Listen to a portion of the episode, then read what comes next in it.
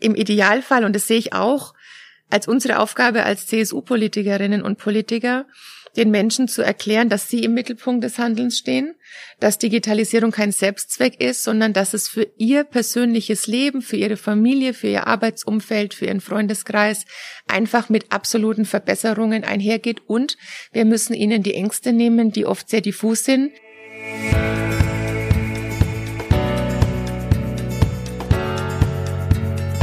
Ja, Servus und herzlich willkommen zur ersten Folge unseres Politik-Podcasts Neue Töne. Das ist jedenfalls der Titel.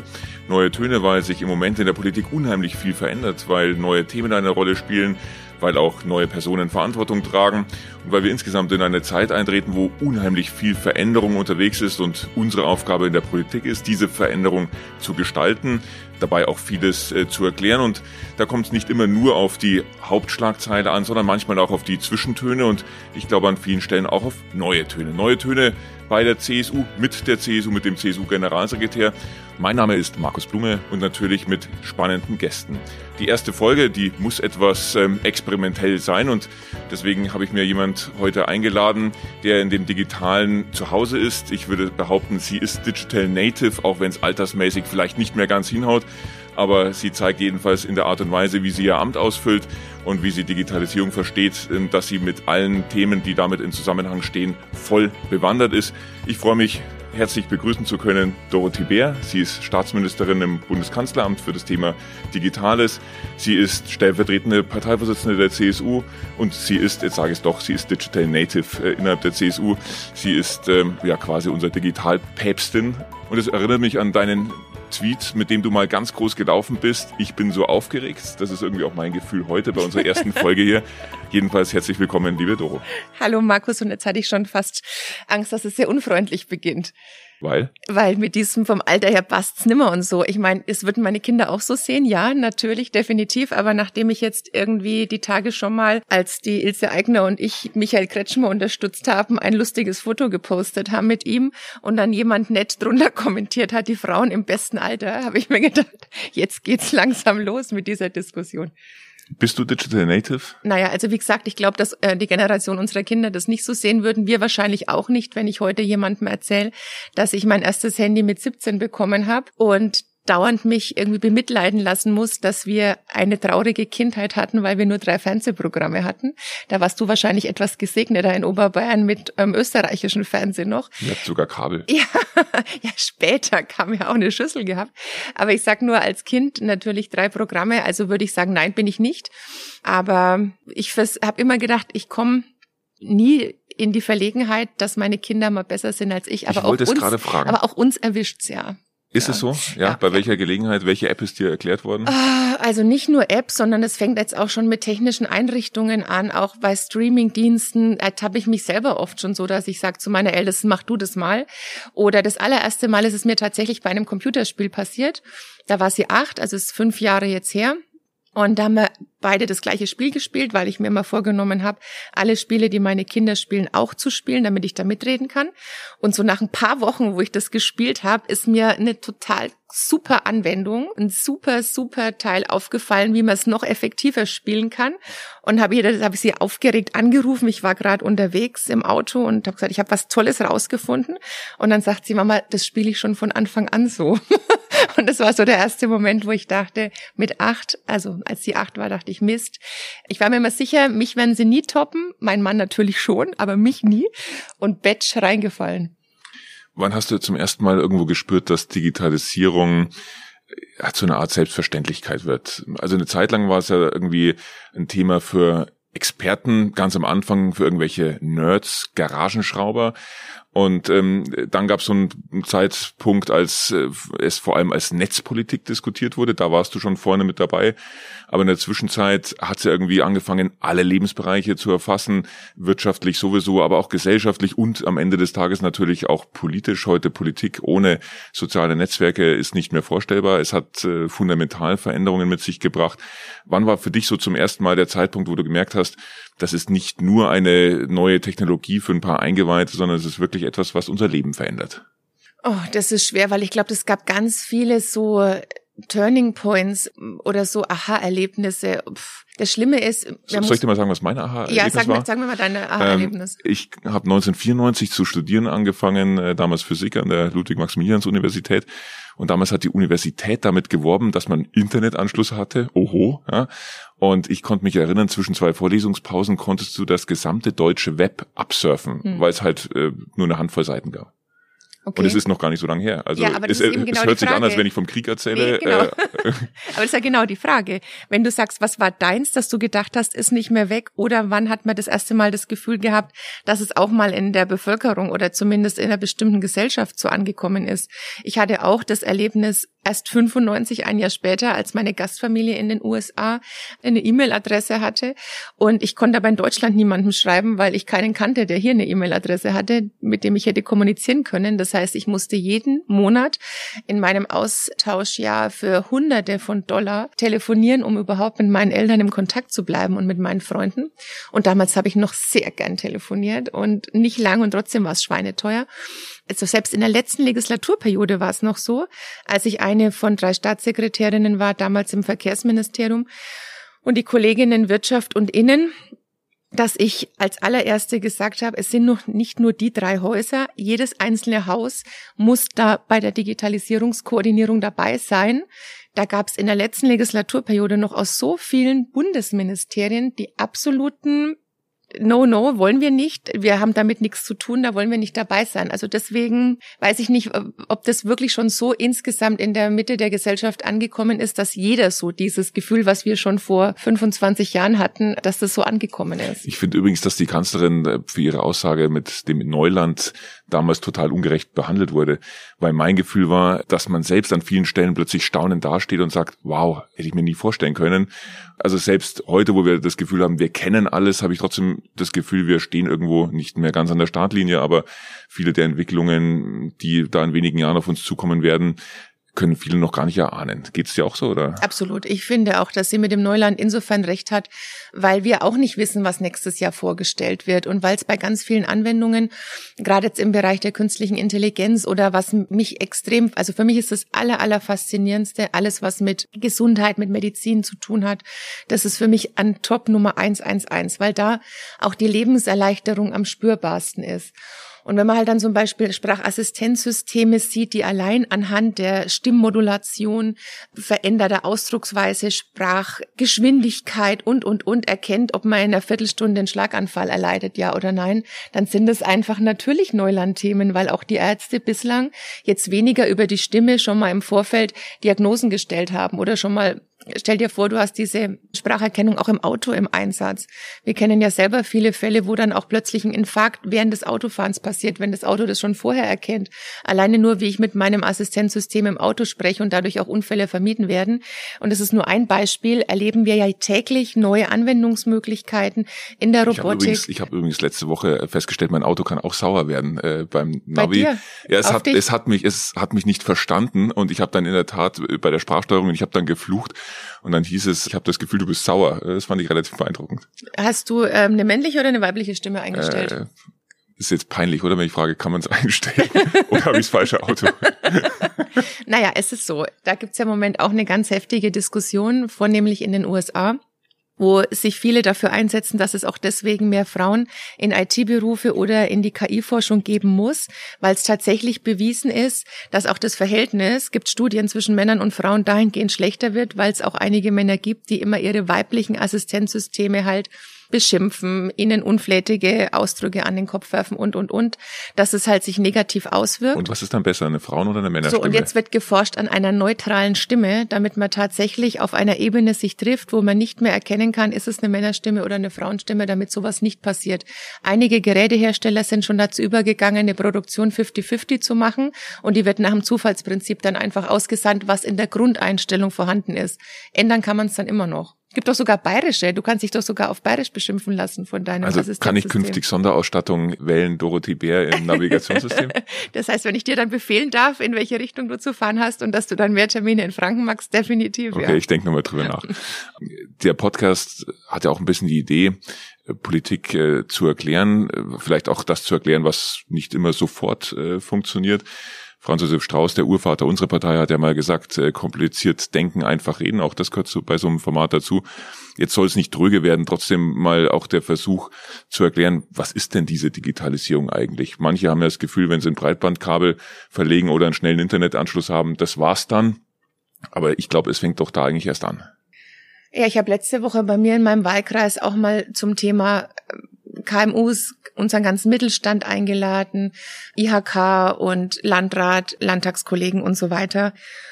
Und wir hatten eigentlich eine super Diskussion. Wir hatten einen Schreinermeister, der einen ganz großen Betrieb hat mit ähm, ganz vielen Mitarbeitern im dreistelligen Bereich, der federführend ist bei Wintergärten. Und der hat dann angefangen zu erzählen, dass es den Meister Eder nicht mehr gibt und wie er das Ganze alles digital baut.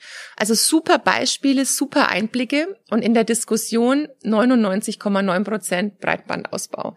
Und das ist ein bisschen schade, weil wir tatsächlich in Deutschland ganz oft das Synonym haben, Digitalisierung ist halt entweder ein paar Glasfaserkabel oder Mobilfunkmasten, dass ich da auch das als meine tägliche Aufgabe sehe, zu erklären, wo findet die Disruption eigentlich überall statt. Und dann, natürlich ist der Anschluss wichtig, aber das entscheidet nicht darüber, ähm, ob wir Digitalweltmeister werden oder sein können oder wie auch immer, sondern natürlich sind es neue Prozesse, sind es neue Anwendungen, die stattfinden.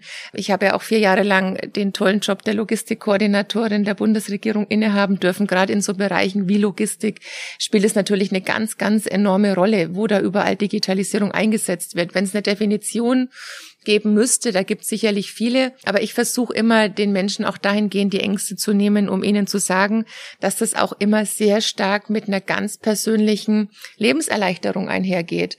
Ob es in der Medizin ist, ob es in der Mobilität ist, aber auch im Bildungsbereich. Und so kann man jeden einzelnen Bereich durchdeklinieren.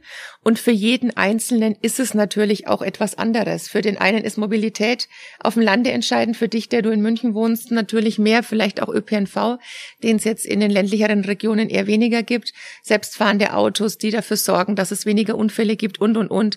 Ähm, aber da tun wir aber uns noch schwer. Das ist alles Digitalisierung für dich. Aber alles und da könnte man noch tausend andere Beispiele aufzählen. Aber da glaube ich, müssen wir im Idealfall und das sehe ich auch als unsere Aufgabe als CSU-Politikerinnen und Politiker den Menschen zu erklären, dass sie im Mittelpunkt des Handelns stehen, dass Digitalisierung kein Selbstzweck ist, sondern dass es für ihr persönliches Leben, für ihre Familie, für ihr Arbeitsumfeld, für ihren Freundeskreis einfach mit absoluten Verbesserungen einhergeht. Und wir müssen ihnen die Ängste nehmen, die oft sehr diffus sind, die natürlich daher kommen, dass sie oft nicht wissen, was bedeutet das oder weil es halt sehr abstrakt ist. Über die Ängste will ich gleich noch mit dir reden, weil das natürlich immer bei neuen Technologien ein Thema ist und es gibt ja auch politische Parteien in Deutschland. Ich nenne jetzt keine Namen, aber ich zitiere nochmal Franz Josef Strauß, der hat gesagt, äh, bei den Grünen alles, was über die Technologie des Fahrraddynamos hinausgeht, verängstigt sie.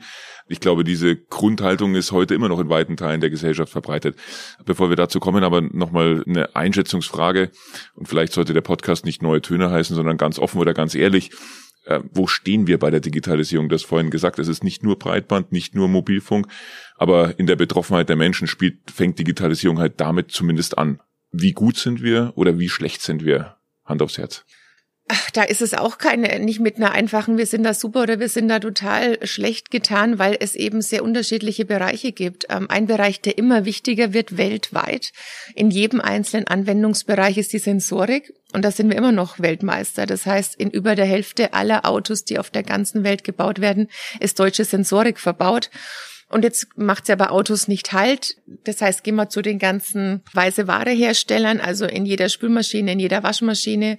Ein Stichwort, was mich auch fasziniert, was auch ein bisschen mit Gesundheit und Pflege und so weiter zu tun hat. Selbstbestimmtes Leben in den eigenen vier Wänden bis ins hohe Alter. Also Sensorik in den Teppichböden, eben in der Spülmaschine, um auch älteren Menschen Mobilität in den eigenen vier Wänden zu ermöglichen mit einer gewissen selbstgewünschten Überwachung den Kindern oder den Schwiegerkindern gegenüber, um nicht ins Heim beispielsweise zu müssen. Da spielt Sensorik eine ganz, ganz wichtige Rolle. Wir sind jetzt mehrmals in Folge Logistikweltmeister geworden. Ja, da spielt natürlich Digitalisierung auch eine ganz entscheidende Man Rolle. merkt, dass du im Verkehrsministerium Ja, warst. ich weiß, es ist sehr, noch sehr in mir drin, aber das ist natürlich auch ein Bereich, der für jeden Einzelnen extrem wichtig ist, von A nach B zu kommen und Mobilität nicht als Mobilität zu sehen, sondern als Zeitfaktor, egal mit welchem Fortbewegungsmittel. Aber wie gesagt, Medizin, Bildung habe ich ja auch angesprochen. Ich, ich bin total dabei, aber aber wo sind wir schlechter oder wo sind wir nicht so schlecht? Wir sind natürlich, sage ich mal, weltweit die Hauptbedenkenträger und das bremst uns in ganz vielen Bereichen. Das heißt, wir haben viel mehr Ängste, als es andere Nationen haben, auch wissenschaftlich belegt von der Uni Wien, die uns attestiert, dass wir von allen Nationen auf der Welt die meiste Angst vom Wandel haben aber gleichzeitig in ihrer Studie auch belegt, dass wenn eine Nation mit Wandel umgehen kann, sind die Deutschen an Nummer eins. Das heißt, wir wollen es zwar nicht, aber wenn wir es müssen, können wir. Und das bremst uns natürlich in vielen Bereichen. Das ist ein bisschen so digitale Schizophrenie. Also die, die Leute organisieren den Widerstand gegen den neuen Mobilfunkmasten und machen es ja. wie mit ihrem Mobiltelefon. Ja, ja, wobei ich kriege auch viele Postkarten gegen 5G. Muss man Tatsächlich? Auch, ja, ja. Also eine Postkartenflut, die ist gigantisch. Ist ja nicht so, dass wir auch solche Ängste nicht ernst nehmen. Das wird natürlich wissenschaftlich begleitet, aber es gibt keine einzige Studie, die belegt, dass da eine erhöhte Strahlung ist und es wird sogar von allen Umweltverbänden und so weiter geteilt, also auch von vielen unabhängigen Institutionen. Trotzdem sind diese Ängste da. Wenn man dann den, Leut den Leuten sagt, also wenn ihr aber diese Postkarte unterschreibt und steht vor eurer laufenden Mikrowelle, ist es schlimmer. Oder mit dem Handy eben in der Tasche und den Mast nicht haben wollen, ja, es ist schizophren. Aber ich habe mich auch jetzt im letzten Jahr lang damit beschäftigt, warum das so ist. Und ich glaube, das liegt halt bei uns einfach daran, dass wir auch viel zu verlieren haben. Ich weiß nicht, wie es dir geht, ob deine Eltern das jemals zu dir gesagt haben. Bei mir waren es eher noch so von der Großelterngeneration immer dieses, wir wollen, dass es der nächsten Generation mal besser geht. Ich weiß nicht, ob du das jemals schon zu deinen Kindern gesagt hast. Ich will, dass es euch mal besser geht, als es uns heute geht. Ich frage sie, wisst ihr überhaupt, wie gut es so, euch geht? Aber das ist immer eher ein, uns geht's doch gut, hoffentlich geht's uns mal nicht schlechter. Aber nicht mehr ein, wir müssen was aufbauen, wir müssen unser Land wieder aufbauen, wir müssen was voranbringen, wir müssen irgendwie versuchen, noch Wohlstand zu schaffen, sondern jetzt ist es eher so, hoffentlich nimmt uns niemand was weg und hoffentlich könnt ihr diesen Lebensstandard auch noch mal halten später. Muss da nicht die Politik oder setzt da vielleicht nicht sogar deine Politik an, zu sagen, lasst uns wieder heiß sein auf Neues. Denn du sagst es gerade, eigentlich so diese Aufstiegsgeschichte der sozialen Marktwirtschaft, die funktioniert heute in den Augen von vielen nicht mehr und gleichzeitig ist die Sorge dominierend, dass äh, manches auch verloren geht oder vielleicht so gefährlich ist, dass wir es doch besser gar nicht ausprobieren. Was ist dein Beitrag, um den, den Hunger auf Neues zu wecken? Und ich frage das mit einem gewissen Alarmismus, weil mein Gefühl ist, dass um uns herum viele eben diese Fragen nicht stellen. An manchen Stellen möglicherweise auch naiv. Aber entscheidend ist, dass andere Länder, andere Volkswirtschaftlichen gewaltige Sprünge machen beim Thema Digitalisierung. Und ich das Gefühl habe, jetzt lasse ich mal Breitband und so alles äh, beiseite, aber ich das Gefühl habe, die Offenheit, die eigentlich notwendig ist, um hier neue Dinge voranzubringen, ist, die ist nicht da. Wenn du nach China schaust, da kannst du sogar dem Bettler am Straßenrand kannst du heute per App was zukommen lassen. Also allein dieses Beispiel hat mir irgendwie dramatisch vor Augen geführt, wie weit in anderen Gesellschaften das Thema verbreitet ist und wie wir da irgendwie uns mit ganz komischen Fragen aufhalten. Also bei China kommt natürlich noch dazu, dass da auch eher in Jahrhunderten gedacht wird. Also wenn wir schon mal in einem Geschäftsjahr denken, ist es schon mal weit. Und selbst von Legislaturperiode zu Legislaturperiode handelt man sich schon gar nicht mehr. Früher hat man immer gesagt, denkt doch auch mal über eine Legislaturperiode hinaus. Jetzt ist es ja eher so, dass man schon Panik hat, dann auch vor dem nächsten Jahr oder da was planen zu wollen. Also deswegen ist da auch wirklich dieses Aufstiegsversprechen, was jetzt gerade in China ganz elementar ist, wobei ich auch nicht so eine Digitalisierung wie in China möchte, die auf Kosten von Freiheit, auf Kosten von Menschenrechten geht, die natürlich auch sehr viel mit Überwachung zu tun hat. Das wollen wir nicht, aber es gibt andere Länder, die vielleicht ähm, demokratischer sind als China, auch im asiatischen Raum, da gilt halt auch, wenn ich zum Beispiel gerade als Mädchen, als junge Frau mich um IT-Berufe kümmere, ist es immer noch ein Aufstiegsversprechen. Wir haben aus dem Iran hervorragende Programmiererinnen. Indien haben die wenigsten noch auf dem Schirm, was sich da gerade tut. Nicht nur bei jungen Männern, gerade bei jungen Frauen in dem ganzen Digital- und IT-Bereich. Das ist auch ganz beeindruckend, wie es da vorangeht. Die überspringen ja auch Entwicklungsstufen. Die in, überspringen in Afrika auch. Gerade was den Ausbau betrifft, die haben sich mit dem Leitungsgebundenen überhaupt nicht auseinandergesetzt. Da ist alles mobil. Das heißt, da geht's auch wesentlich schneller voran an der Stelle. Ich wollte dich vorhin schon fragen, kurzer Einschub, äh, ist es überhaupt richtig, diese äh, Kabelfixierung bei uns ähm, oder ist in Zukunft nicht alles irgendwie mobil? Also ich habe überhaupt keinen festen Rechner mehr. Ich habe die sofort immer auch alle rausräumen lassen aus meinem Büro. Du würdest in meinem Büro nichts finden, wenn ich nicht da bin, weil ich meine mobilen Geräte immer bei mir trage. Das einzige Kabel ist das Ladekabel bei dir. Ja, leider, da braucht man leider immer mehr. So die guten alten, man darf ja keine Werbung machen, aber die guten alten finnischen Modelle. Die haben doch ein paar Tage länger gehalten. Die mit den vielen Tasten meinst du? Ja, die auch gut nachts waren, wenn man alleine auf der Straße unterwegs war und so einen Communicator in der Hand hatte zur Selbstverteidigung. Wir haben vorhin darüber geredet, was den, den Menschen Angst macht und was umgekehrt die Politik auch äh, tun muss, hast du angedeutet, auch die Vorteile, die Nutzbarmachung von Digitalisierung nach vorne zu stellen. Jetzt frage ich trotzdem mal bei dir, äh, was macht dir Angst, wenn du an Digitalisierung denkst? Das ist ja auch erlaubt, bestimmte Dinge im Blick zu haben, wo man selber sagt, das besorgt mich, die Veränderungen in unserer Demokratie. Du hast gerade China angesprochen, also dort kann man die Nutzbarmachung des Internets genauso verfolgen wie ähm, dass autoritäre Systeme sich dieser neuen Technologien eben auch bemächtigen und heute eine Kontrolle oder gesellschaftliches Wohlverhalten in einer Art und Weise von Regimen äh, gesteuert werden kann, wie man sich das eigentlich nicht mal im kühnsten Albträumen hätte ausmalen können. Muss ich mal unseren Freund, unseren Freund, den wir beide haben, seit vielen Jahren zitieren, Edmund Stoiber, der immer gesagt hat, Angst ist immer ein schlechter Ratgeber. Deswegen würde ich behaupten, dass ich da gar keine Angst habe. Noch dazu treten irgendwie 99,9 Prozent der Dinge, vor denen man Angst hat, gar nicht ein. Was und du hast nicht mal Angst, dass wir abgehängt werden. Weil wenn ich sage, ich lasse alles beiseite, die Angst ist irgendwie doch bei mir da, die Sorge. Ich kann es nicht anders sagen. Ja, also, Schau dir an, was die anderen investieren. Ja, aber trotzdem, ich erlebe halt auch, da bin ich meinem Job auch sehr dankbar, ich erlebe halt auch ganz viele großartige Menschen jeden Tag und bin da natürlich teilweise, auch wenn ich viel mit Bedenkenträgern und Besitzstandswahrern konfrontiert bin, auch ganz viele engagierte, großartige junge Menschen, die machen, die tun, die Ideen haben und darf da in ganz ganz viele Unternehmen auch reinschauen oder lernen Schülerinnen und Schüler kennen. Also grundsätzlich ist mir da nicht so bange, weil ich weiß, dass wir es könnten, wenn wir es wollten und machen würden. Ich habe immer noch die Hoffnung, auch wenn das einige meiner Kollegen anders sehen, dass wir es ohne den schmerzhaften Weckruf hinbekommen zitiere jetzt keine prominenten Kollegen von mir, die sagen, nee, es wird einen ganz schmerzhaften Weckruf brauchen. Wir brauchen eine auf den Deckel, ähnlich wie die Bankenkrise 2008, 2009, dass wir wirklich checken.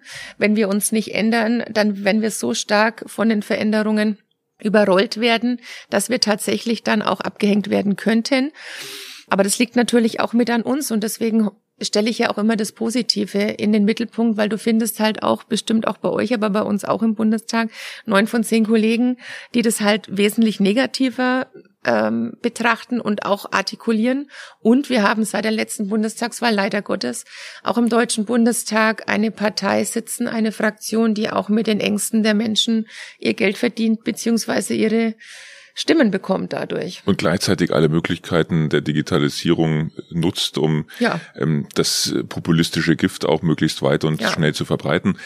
Du bist ja auch eine Medienpolitikerin. Jetzt will ich nicht zwischen neu und alter Welt an der Stelle unterscheiden. Aber mein Gefühl ist, dass wir äh, an manchen Stellen etwas naiv auf ähm, die neue Welt des Internets schauen. Und wenn ich sehe, wie heute, nach welchen Mechanismen ähm, die Algorithmen funktionieren, dann bekümmert mich doch irgendwie, du hast ja auch Politikwissenschaft studiert, dann bekümmert mich doch irgendwie, dass heute in diesen sozialen Netzwerken die Algorithmen Wut und Empörung dergleichen am meisten befördern und sich dann am Ende alle wundern, warum diese Inhalte dort funktionieren und ähm, die wunderbaren Inhalte, Überlegungen, äh, sachliche Ergänzungen, Fakten dort eben sich nur sehr schwer transportieren lassen. Also kurz gesagt, Facebook und Co. ist irgendwie eine gewaltige Empörungsmaschinerie geworden. Ist da nicht auch der Regulator, die Politik äh, ein bisschen naiv bei der Frage, äh, wie müssen wir auch da die Leitplanken einer Medienordnung weiterentwickeln? Oder ist das jetzt von mir naiv gedacht, weil ich sage, versuche hier irgendwie Konzepte der alten Welt zu übertragen? Also ich beobachte das schon auch nicht gerade sehr erfreut, mit welcher Art der Kommunikation da um sich geschmissen wird. Gerade auf Facebook und Twitter. Es gibt natürlich immer noch nettere Oasen, wie jetzt Instagram beispielsweise. Was ist dein, äh, die, die netteste Oase von ja, dir Ja, ja, schon Instagram natürlich. Was aber daran liegt, dass ich Snapchat ehrlicherweise nicht so check. Weil, wenn ich mir das immer... Sag das nochmal. Ich, ich habe immer gedacht, da bin ich an meinen Grenzen. Es geht ja auch so mir gefällt's halt nicht. Ich, ich kapier's schon, aber die Filter sind super. Da kann man viel Schabernack treiben. Das ist alles lustig. Aber das, was ich da als Vorteil hätte haben können, spätestens seit die Stories eingeführt wurden bei Instagram ist das nicht mehr notwendig. Und ähm, ich möchte auch mit keiner Freundin Flammen retten. Mich macht das total wahnsinnig, wenn meine älteste Tochter dauernden WLAN sucht, um Flammen zu retten, weil sonst irgendwie 200, 300 Flammen verloren gegangen sind. Und jetzt muss ich zugeben, ich war ja bei. Ich weiß nicht, wovon du sprichst. Ja, genau. Aber und da fängt's ja schon mal an. aber ich sag nur, ich war ja bei allen vor Ort. Und die Jungs von Snapchat sind mit Abstand die nettesten. Die sitzen da in Venice Beach und mega Büro, super nett. Und trotzdem musste ich ihnen zugeben, dass ich ihr Medium nicht so ganz liebevoll nutze, wie es vielleicht bei der Konkurrenz der Fall ist. TikTok würde ich gerne machen. Da bekomme ich auch von zu Hause immer gesagt, Mama, du bist zu alt, das ist peinlich. Darf ich dann auch nicht mehr. War früher mal Musically, das sagt dir was. Das hast du mir mal gezeigt. Ah ja, okay. Tatsächlich, ja. Also so 15 Sekunden Videos. Auch ganz witzig. Ich glaube Die man aber, auch rückwärts ablaufen lassen kann, gell? Ich kann es alles damit machen. Ja. Ähm, aber das Schöne ist, ich kann ja nicht singen. Ich bin zwar textsicher, aber es klingt furchtbar und da muss man gar nicht selber singen. So, das ist also schon mal sehr praktisch. Nein, also auf jeden Fall ist Instagram, um auf deine Frage zu antworten, der Hort und da dulde ich auch nicht beleidigt zu werden. Ich schicke die Leute dann immer zu Twitter rüber und sage, da können das machen, hier nicht. Das ist mein Poesiealbum, meine Wohlfühloase, weil es auch nett geht. Und ich habe gestern so einen ganz coolen Comedy-Kanal auf Facebook entdeckt, beziehungsweise ist mir der zugespielt worden und die Kommentare drunter waren alle zwar verarschend, aber auf einem sehr netten Niveau. Und da war ich richtig erstaunt, dass, obwohl es zehn Kommentare waren, zehn nette und kein einziger Ausreißer, es geht auch so. Und ich glaube, das liegt auch an uns, dass wir immer wieder darauf hinweisen, man kann noch mal über Politik können wir gleich reden, aber es liegt natürlich auch an dem, was uns vielleicht von unseren ähm, Großeltern oder Urgroßeltern beigebracht wurde. Es gehört sich einfach nicht. Bestimmte Dinge gehören sich einfach nicht. Und die haben da eben auch in Kommentaren nichts zu suchen und die immer wieder zur Rede zu stellen. Das mache ich auch. Ich habe heute auf einer Seite der Frauenunion Oberfranken, wo es um ein ganz anderes Thema ging. Aufregend, wo du dich rumtreibst. Ja, wo ich mich rumtreibe, ein paar ähm, komische Kommentare gehabt. Ich schreibe halt die Leute auch immer direkt an und stelle die zur Rede. Also wir halten fest, als Zwischenfazit, digitales Wohnzimmer von Dorothee Bär ist Insta. So schaut's aus. Jetzt frage ich mich natürlich, weil du gerade gesagt hast, was da auch mitunter alles verbreitet wird. Gab es mal einen Post oder einen Tweet, den du im Nachhinein bereut hast oder wo du gesagt hast, hätte ich gern zurückgeholt? Einen einzigen Tweet bei, keine Ahnung wie viel, 12.000. Nämlich? ah, komm. Einen einzigen. Nein, ich habe mal bei der, ich habe mich auch dafür entschuldigt. Ich habe bei der Hochzeit von Monaco als ähm, Fürst Albert Chachelain geheiratet hat, war den, waren die offiziellen Vertreter Deutschlands Bundespräsident Wulff mit seiner Ehefrau Bettina Wulff. Und ich habe mich dann nachmittags, ich habe das mit meiner Oma angeschaut, die Trauung, und habe mich dazu hinreißen lassen, zu twittern. Ich habe es meiner Oma noch angekündigt und meine Oma meinte, mach das nicht, das tut man nicht. Habe ich geschrieben, warum trägt ausgerechnet die Bildhübsche, habe ich noch geschrieben, Bettina Wulff, das hässlichste Kleid von allen. Ja, und dann hat ein Kollege von mir mich angerufen und hat gesagt, du, ich hatte gerade Bildredaktionsbesuch du bist morgen in der Bildzeitung mit deinem Tweet. Und damals war das noch gar nicht so üblich, ist ja schon sehr lange her, dass man dann die Tweets eins zu eins auch immer dann schwarz auf weiß nochmal abdruckt in der Zeitung. Und dann stand halt am nächsten Tag ähm, auf der letzten Seite, dem Society-Teil von der Bild, CSU-Lady lästert über First Lady und das war jetzt nicht so nett. Aber schau, das ist der Unterschied von dir zu Robert Habeck. Du hast danach nicht das Twittern aufgegeben und Twitter oder Facebook verantwortlich gemacht, sondern habe mich entschuldigt. Okay, ja, so geht's eben auch. Ja. Aber ich finde bei so vielen, also ich gehöre eher zu der Kategorie, die sagt, ähm, nur die Dinge zu bereuen, die man nicht getan hat. Insofern war es nicht okay.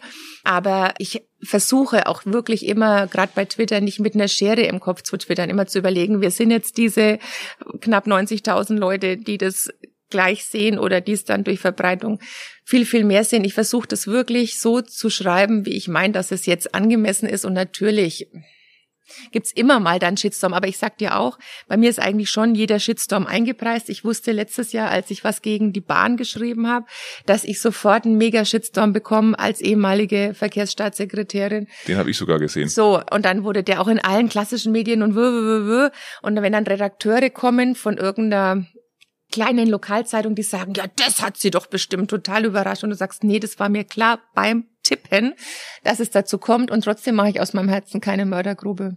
Sehr gut. Und ja. das Authentizität ist, ist ja auch ein großer Wert an sich in diesen neuen Medien. Ich glaube, das hat ja auch gezeigt, dass du dein Amt äh, als Digitalministerin nicht nur mit all der Sachpolitik irgendwo ausfüllst, sondern dass du zeigst, dass Digitalisierung auch Spaß machen kann, dass man sie erleben kann und dass man sie vor allem selber nutzt. Darüber zu reden ist das eine, aber zu zeigen, dass man auch mit den neuen Dingen umgehen kann, das andere. Ich würde zwei, drei Punkte nochmal gerne aufrufen. Aber jetzt muss ich erst wissen, hast du schon mal was bereut, was du geschrieben hast? ich habe mich gerade vorhin selber erkannt in dem, was du formuliert hast, ähm, dass man da nicht mit der großen Schere im Kopf äh, formulieren darf. Und da kann ich irgendwie nicht aus meiner Haut heraus. Da muss ich eher drei oder viermal nachdenken, bevor ich was ähm, tweete. und dann dauert es meistens so lang und dann habe ich plötzlich ein Telefonat dazwischen und dann plötzlich keine Zeit mehr. Und am Ende habe ich dann den Tweet nicht abgesetzt. Deswegen komme ich nicht so auf die Erfolgsspur wie du irgendwie bei Twitter. Also du hast auf jeden Fall wahrscheinlich so einen ewig langen Entwürfeordner und in meinem Entwürfeordner ist, glaube ich, nur ein einziger Tweet noch gespeichert. Also vielleicht muss ich da auch bei dir nochmal in die Schule gehen. Oder es ist einfach auch okay, wenn man halt nicht ähm, so viel Zeit darauf verwendet. Wie viel Zeit verwendest du drauf? Wie oft atmest du am Tag? Ach so oft. Nein, aber ich zähl's ja nicht. Okay. Ja. Also es ist Würdest wirklich, du mich fragen, wie oft ich atme? Nee, aber es ist ungefähr so oft, glaube ich, habe ich das Gefühl. Nein, das glaube ich nicht. Also ich zwing mich zu gar nichts. Das ist ja das Schöne. Ich habe mich noch nie zu irgendeinem Tweet, einem Post, zu irgendwas gezwungen, sondern wenn es passt, ich's. Ich mache auch mal neulich, habe ich sogar mal drei an einem Tag gemacht auf Instagram, was man noch gar nicht tun, tun darf. Also es ist schon viel, dreimal. Einmal am Tag maximal, ja, Okay. ja, ja. Sonst ist es auch je öfter man es macht, ist es auch vom Algorithmus eher schlechter und dann kriegt man auch weniger Likes. Aber wenn ich mich da so wirklich sklavisch an das halten würde, was einem da jeder Social Media Experte empfiehlt, würde es mir auch keinen Spaß mehr machen. Jetzt komme ich nochmal zu deiner Aufgabe zurück als Digitalministerin. Am Anfang waren ja viele überrascht, warum so und äh, warum nicht anders. Was kann man da überhaupt voranbringen? Was würdest du sagen, ist äh, für die Digitalisierung in Deutschland aus deiner Verantwortung heraus das, wo du selbst sagen würdest, Gotcha, da setze ich einen Haken dran, da habe ich echt was erreicht? Also zunächst mal hat schon mal damit angefangen, dass es tatsächlich Chefinnen-Sache geworden ist und damit meine ich nicht mich, sondern dass es wirklich die Bundeskanzlerin im Bundeskanzleramt angesiedelt hat, ist schon mal ein Wert an sich, weil du halt wirklich weltweit jeden einzelnen Gesprächspartner auch bekommst. Und das war selbst im Verkehrsministerium nicht so. So geht's jedem Bundesminister. Ich weiß, den bayerischen Staatsministern geht's anders. Die kriegen auch weltweit jeden. Aber bei Bundesministern ist es schon so, dass da auch nicht in jedes Ministerium jeder Einzelne kommt im, ins Kanzleramt kommt jeder und sogar spannenderweise, klar ist es immer großartiger, wenn die Kanzlerin selber da ist, aber alleine die Tatsache, dass die Termine im Kanzleramt stattfinden, hilft schon mal, um also die Themen sagen, voranzubringen. kommt jeder zu dir. Also zumindest habe ich jetzt wirklich in dem Jahr noch keine Absagen kassiert und das ist schon mal beeindruckend, beziehungsweise du hast auch proaktiv ja viel, viel mehr Anfragen noch, als dass du selber Zeit hast, noch so viele selber anzufragen. Du hast schon so eine Wall of Fame dann? Nicht aufgestellt. Eine digitale vielleicht. Ah, Ich bin immer noch in der alten Welt, ja. Im Verkehrsministerium hatte ich die noch gerahmt im, Okay, im Regal stehen. Dann alleine das, was wir in den Koalitionsvertrag reinverhandelt haben. Ich habe für die CSU federführend die Verhandlungen geführt und dass man ein Digitalkabinett einführt. Das war schon mal ein Riesenschritt. Und das Digitalkabinett arbeitet ja auch anders als das klassische Kabinett. Erstens mal tagt's viel, viel länger. Und zweitens mal findet da auch schon mal eine Vernetzung untereinander statt, dass dann auch mal der Kabinettskollege A mit der Kabinettskollegin C zum Thema spricht, was normalerweise sehr ressortprinzipmäßig aufgeteilt wäre. Dann kommt dazu, dass wir auch ähm, anders gearbeitet haben. Als wir die Umsetzungsstrategie veröffentlicht haben, ist ja auch ein sogenanntes äh, Liquid-Dokument, was immer weiterentwickelt wird von den Ministerien. Das heißt, wir haben da konkrete Umsetzungen gemacht. Wir haben alle Ministerien in, ins Haus reingeholt, haben da monatelang dran gearbeitet. Und wie gesagt, es wird nie fertig sein. Das ist ja auch nochmal eine Herausforderung unseren Mitarbeiterinnen und Mitarbeitern, gerade auch den Beamtinnen und Beamten zu sagen, man kann an Digitalisierung ja nie einen Haken dahinter machen. Das ist das Gleiche, wie wenn du ein Programm schreibst. Wenn es fertig ist, ist es veraltet. Es ist eine Daueraufgabe. So immer. Und es wird halt nie zu Ende sein. Das Gleiche ist beim Ausbau, wenn es immer heißt, ja, wo wollen wir hin? Gigabit-Gesellschaft. Der Bedarf wird nie abgeschlossen sein. Nie. Nie. Und es wird nie eine Sättigung entstehen. Das kommt ja auch noch dazu. Jetzt, wo, weil du vorhin sagst, ja, mobile Endgeräte, wie und was. Jeder von uns arbeitet mindestens parallel am Second Screen. Du hast, wenn du jetzt die autonom fahrenden Mähdrescher hast und selbst wenn der Landwirt oben sitzt, dann heißt, ja, der braucht jetzt Netzabdeckung auf dem Feld. Ich will jetzt gar nicht von Milchkannen anfangen. Da haben sich unsere Landwirte sehr geärgert. Erstens mal haben die Melkroboter und keine Milchkannen mehr und zweitens mal brauchen die natürlich die ganzen digitalen Anwendungen. Der wird dann auch parallel dazu natürlich das Ganze als Büro nutzen wollen. Und dem reicht es dann auch nicht nur schnell eine SMS zu versenden, dass die Hänger voll sind und wieder abgeholt werden können. Deswegen sage ich, Sättigung kommt da nie. Und alleine da ein neues Bewusstsein zu schaffen, OZG, wo wir ja auch sehr eng mit Bayern arbeiten, Onlinezugangsgesetz, dass wir alle digitalen Behördendienstleistungen auch dann mal auf die Schiene bekommen, haben wir auch einen Meilenstein letztes Jahr erreicht, dass wir das Innenministerium dazu gebracht haben, dass eine Beta-Version veröffentlicht wird. Du kennst das Innenministerium, du kennst die Innenpolitiker. Ich wollte gerade sagen, Beta-Version klingt aber jetzt im staatlichen Bereich auch nur halb genau. vertrauenswürdig. Ja? ja, als Deutscher klingt es halb vertrauenswürdig, weil wir halt immer der Meinung sind, bevor ich mal mit ein paar Prozent anfange, wenn ich nicht die hundertprozentige Sicherheit habe, fange ich gar nicht erst an. Wir haben keine Fehlerkultur, wir dürfen nicht scheitern und, und, und. Und da auch mal ein bisschen so Experimentierfelder haben zu dürfen, da hat sich also wirklich in dieser Legislaturperiode sehr viel getan. Und was ich, glaube ich, auch erreicht habe, ein gewisses Konkurrenzverständnis zwischen den Kollegen so auch anzuheizen. Es will jeder so gut sein wie du beim nee, Thema nee, Digital? Nee, nee, nee, nee, so arrogant wäre ich nie. Nein, aber ähm, sie wollen zumindest Aber du hast am meisten Follower, richtig? Boah, es kommt aufs Medium an. Also ich glaube, natürlich hat die Bundeskanzlerin am meisten Follower, ansonsten von den Kolleginnen und Kollegen auf Instagram ja. Auf Twitter, glaube ich, ähm, hat Peter Altmaier noch mehr Follower. Obwohl ich es ihm beigebracht habe. Nee. Ja, als er noch PGF war, haben der Peter Tauber und ich ihm zu Twitter gebracht. Okay, da sieht man, was draus werden kann. Da siehst du mal, was draus werden kann. Du hast gerade jetzt ähm, verschiedene Vorhaben der Bundesregierung angesprochen. Und äh, wir wissen alle, dass viel unterwegs, es sind manchmal auch dicke Bretter, Föderalismus und Digitalisierung verträgt sich auch nicht an jeder Stelle sofort, um es mal ganz vorsichtig hm. zu sagen. Das ist jetzt drastischer formulieren. Ich weiß, aber ich bin an der Stelle durch und durch Föderalist und sage, es ist nicht sofort umgekehrt ein Widerspruch, man muss es halt richtig machen. Aber eines ist entscheidend. Das ist für mich das Thema Geschwindigkeit. Und da sind wir in Deutschland in der Kombination, was du vorhin gesagt hast, dass äh, es keine Fehlerkultur gibt, dass es bei uns nicht die Kultur gibt, äh, erstmal was auszuprobieren, wie wir heute mit dem Podcast, einfach mal zu starten. Es muss alles schon vom Ende her gedacht und perfekt sein. Im Ergebnis sind wir in Deutschland mein Gefühl verdammt langsam. Und wenn ich mit Startups rede und äh, die die Wahl haben, sie fangen in Amerika an oder bei uns, dann fangen sie halt häufig in Amerika an, weil sie sagen, in den zwei Jahren, in denen ich äh, in Deutschland erstmal abprüfen muss, ob ich alle Vorschriften einhalte, da habe ich in den Vereinigten Staaten schon, schon die erste Million äh, Kunden. Und wenn ich das auf den staatlichen Bereich übertrage, habe ich doch das Gefühl, die, diese neue Geschwindigkeit, dieses exponentielle Wachstum, diese Beschleunigung, wir haben es noch nicht ganz verstanden, dass wir da auch selber schneller werden müssen, oder? Nee, haben wir auch nicht, weil unsere Vorgänge auch einfach viel zu lange dauern. Sag ich mal was ganz ketzerisches, aber wir können auch, wenn das viele nicht glauben, trotzdem in einem demokratischen Land leben und auch behördlich schneller werden. Es wird uns ja auch jeden Tag immer erklärt, was alles nicht geht. Also ich arbeite ja auch in so einer Behörde, wo einem immer eher so jeden Tag erstmal gesagt wird, dieses typische haben wir noch nie so gemacht, wo kämen wir denn dahin? Klappt doch eigentlich ganz gut. Und natürlich leben wir in keiner Bananenrepublik und natürlich haben die Menschen auch Vertrauen in den Staat. Aber es ist auch wissenschaftlich bewiesen, je bessere Geschäfte in Anführungszeichen und schnellere Geschäfte ich auch mit dem Staat machen kann, digital, desto mehr Vertrauen habe ich auch wieder in den Staat. Das heißt, wir könnten, wir hätten sogar in der Hand Vertrauen in Demokratie und Vertrauen in Politik insgesamt zu stärken bei unseren Bürgerinnen und Bürgern, wenn wir da eine Schippe drauflegen und schneller werden.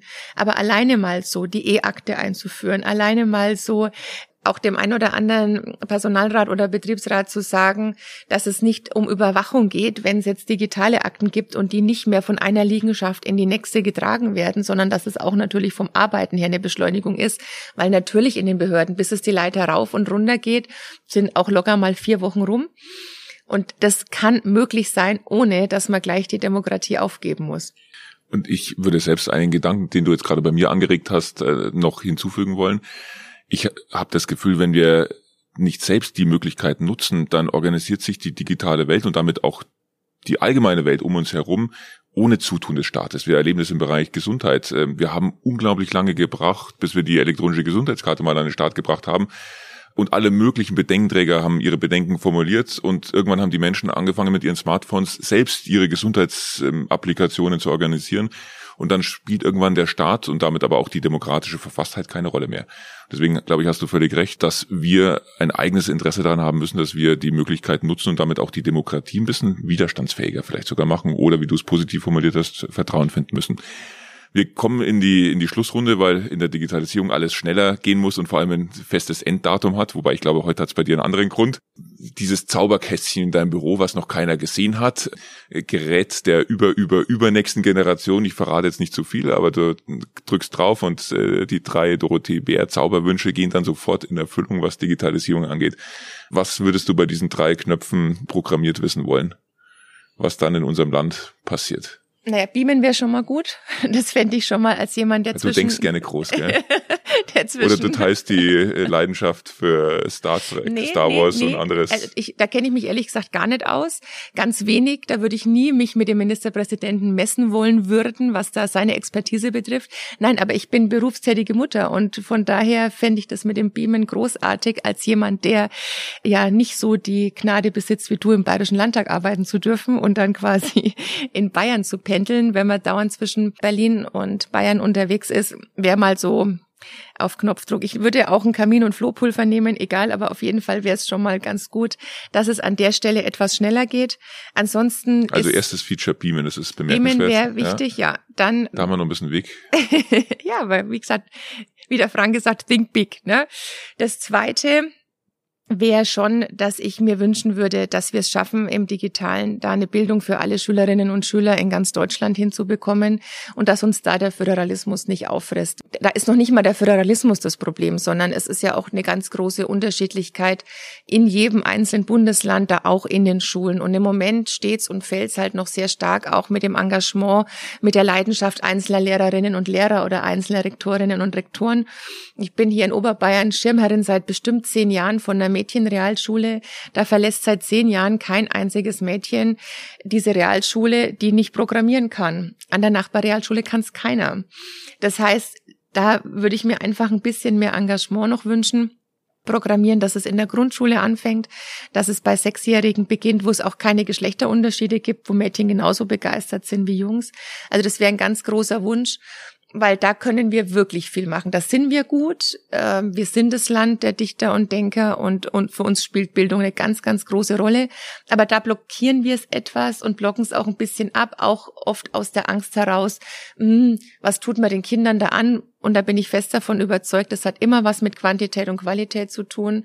Und wie es eingesetzt wird und diese Wissbegierde, die Neugierde, die dürfen wir da einfach nicht abschnüren und dürfen sie da nicht mit irgendwelchen veralteten Dingen romantieren lassen. Okay, das war Wunsch zwei für einen Elevator Pitch, jetzt fast ein bisschen lang, aber okay, äh, okay, digitale Bildung und eigentlich müsste man noch nach meinem Verständnis die Weiterbildung irgendwie dazufügen. Unbedingt. Da verändert sich total viel. Lebenslanges Lernen haben wir jahrelang immer nur so als hohles Buzzword genutzt, haben es nie mit Leben erfüllt und jetzt ist es unabdingbar. Es wird auch da nie aufhören. Man wird auch nie sagen, Haken dran, ich bin fertig, muss nichts mehr tun. Nee, das Gegenteil ist der Fall und das kann ja auch was Positives sein.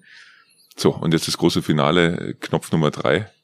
Ah, ja, puh, das ist schwierig. Also da gäb's ganz, ganz viel Mobilität hatte ich ja schon angesprochen und Bildung auch. Also schon was mit Gesundheit, wobei ich jetzt nicht zu denjenigen gehöre. Ich habe auch sehr viele Bekannte und Freunde, die forschen an äh, am ewigen Leben, die der festen Meinung sind wenn man nur im Alter quasi das Immunsystem so stabil hält, also man darf sich halt vorher nicht vom Auto oder vom Bus überfahren lassen, aber sollte man dann in ein Alter kommen, wo man häufig ja dann daran stirbt, dass das Immunsystem nicht mehr mitspielt, dass man das quasi übergehen könnte, da weiß ich jetzt nicht, ob ich mir das wirklich wünschen sollte oder ob man das dann tatsächlich wollen würde. Dran gearbeitet wird sehr stark. Da werden sehr, sehr viele Milliarden auch dafür ausgegeben, auch von den großen Unternehmen, gerade auch im Silicon Valley.